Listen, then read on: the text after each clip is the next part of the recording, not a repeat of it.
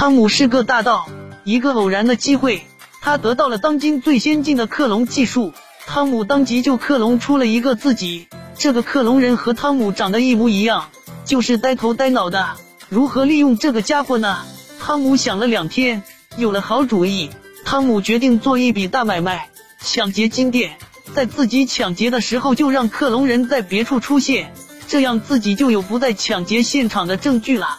动手前一天，汤姆把克隆人带到闹市区，找到一个有监控录像的地方，告诉他明天中午来这，十二点的时候闹出点动静来，动静要大一些，让大家都注意到他。克隆人答应了。第二天中午，汤姆抢劫得手后，立刻跑回了家。过了一会儿，克隆人也回来了。汤姆忙问：“事情怎么样？动静大吗？”克隆人嘿嘿笑着：“那动静。”是相当大了，轰的一声响，好多人都看我。汤姆一惊，轰的一声，你干嘛了？我用炸药炸了一台车，你怎么能砸车？不是你让我把动静弄大些吗？汤姆摇摇头，暗骂这个蠢货。又想，炸就炸了吧，今天自己抢了不少东西，赔人家一台车也没什么。于是他又问，监控录像把你录上了吗？录上了。